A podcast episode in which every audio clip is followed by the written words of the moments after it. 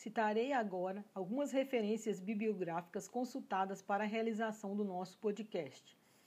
épocanegócios.globo.com Amazon expande sua atuação na área de educação. Finanças.yahoo.com Principais titulares da Amazon. cnnbrasil.com.br Serviços de nuvem da Amazon e Microsoft serão investigados pela web educaçãovigiada.org.br Avanço das GASFANs na educação pública.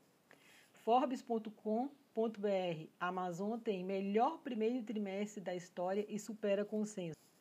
g1.globo.com barra Globo News. Jefferson Bezos, dono da Amazon, aumenta sua fortuna em 13 bilhões de dólares em um dia.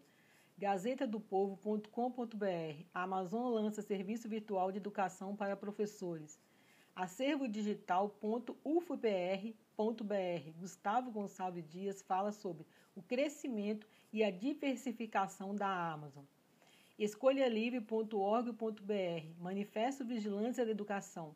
Texto escrito de forma colaborativa por alunos de pedagogia da Universidade de Brasília, professor Theo Amiel e Universidade do Estado de Minas Gerais, professora Janaína Diniz olhardigital.com.br. Amazon bate quarto recorde consecutivo e aponta receita de 108 bilhões de dólares no primeiro trimestre em maio de 2021. Senado.leg.br Notícias. Reforma tributária pode fazer livro ficar mais caro. Revistarosa.com. Ana Paula Simonassi fala sobre a Amazon e o declínio do mercado editorial brasileiro. A partir de agora, abordaremos alguns problemas sociais e econômicos gerados pela forma de atuação da Amazon. Um dos problemas gerados pela Amazon é a precarização do trabalho. Em 5 de 7 de 2021, o site Tecmundo publicou a notícia que o bilionário Jefferson Bezos deixou o cargo de CEO na Amazon. Em meio à sua saída, outros assuntos envolvendo seu nome e a gigante do e-commerce vieram à tona entre eles as condições de trabalho dos funcionários nos armazéns da empresa. O portal norte-americano AJ realizou uma série de entrevistas com funcionários da Amazon para entender quais são as condições nos depósitos da empresa. Segundo o site, enquanto Bezos lucrava 11,5 milhões de dólares por hora, os funcionários recebiam 15,30 dólares. Em 2020, ele faturou 70 milhões de dólares enquanto os empregados acumularam 29 mil dólares. No vídeo, um funcionário afirma que até mesmo o tempo em que ficava no banheiro era contado. Entre as reivindicações estavam questões como aumento de salários, pagamento de periculosidade durante a pandemia, recontratar os trabalhadores que foram demitidos por falarem sobre saúde e segurança nos depósitos, entre outras. Em agosto os funcionários se reuniram na frente da casa de Benzos como forma de protesto.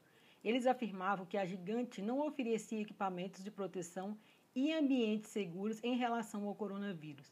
Além disso, em junho, a Pó Pública, agência investigativa de notícias, publicou que a CEO na Amazon relatou uma receita de 46 milhões de dólares em 2007, mas não pagou o tributo porque compensou cada centavo que ganhou com perdas em investimentos e outras deduções. Os registros da evasão fiscal de Benzos vão até o ano de 2018, quando acumulou 128 milhões de dólares. Outro problema relacionado à Amazon é a crise do mercado livreiro. Em uma entrevista dada na página do Instagram Meu Pequeno Leitor, Camila Araújo, arroba editora Moinhos, diz: O problema não é comprar os livros da Amazon, e sim saber o que esse baixo custo desencadeia. Na revista rosa.com, Ana Paula Simonassi diz: as livrarias, diante do monopólio centralizado da Amazon, vêm-se desafiadas geralmente por esse novo modelo imposto pela tecnologia, capaz de selecionar os públicos a partir de dados de interesse e aparente facilidade para os consumidores de livros. Um modelo que traz um enorme prejuízo a toda a cadeia produtiva do livro no Brasil e deixa de fomentar o público leitor com rodas de leitura lançamentos, círculos literários e encontros, como costumava ocorrer em livrarias tradicionais. Para piorar o cenário, há o risco iminente da perda de benefícios fiscais do livro da Reforma Fiscal PL 2148-2020, proposta pelo ministro Paulo Guedes e atualmente em tramitação no Congresso. No momento em que políticas públicas seriam necessárias para conter o desmonte do mercado editorial, que está ocorrendo é a medida inversa, que pode ferir de morte editoras e livrarias. A questão do livro no Brasil é urgente, desde o autor até editoras e livrarias. O formato precisa ser ajustado entre os pares para não se render ao monopólio bilionário da Amazon, que cresce a custas do trabalho de profissionais sérios que estão pensando a cultura e a literatura brasileira.